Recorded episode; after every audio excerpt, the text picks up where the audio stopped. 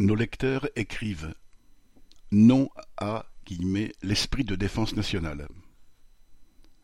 Au début du mois de juillet, j'ai reçu, comme tous les agents du CNED, Centre national d'enseignement à distance, qui dépend de l'éducation nationale, un mail personnel du nouveau référent enseignement de défense et sécurité.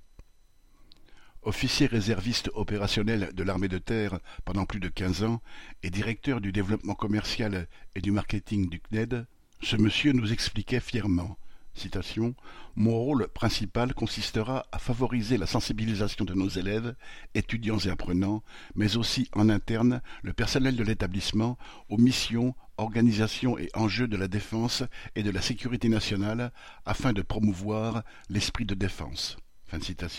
Il terminait son message en disant qu'il comptait sur notre participation.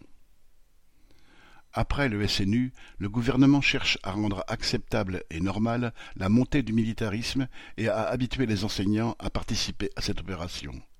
Mais pour qui nous prend-il? Pour des sergents recruteurs? Un agent du CNED.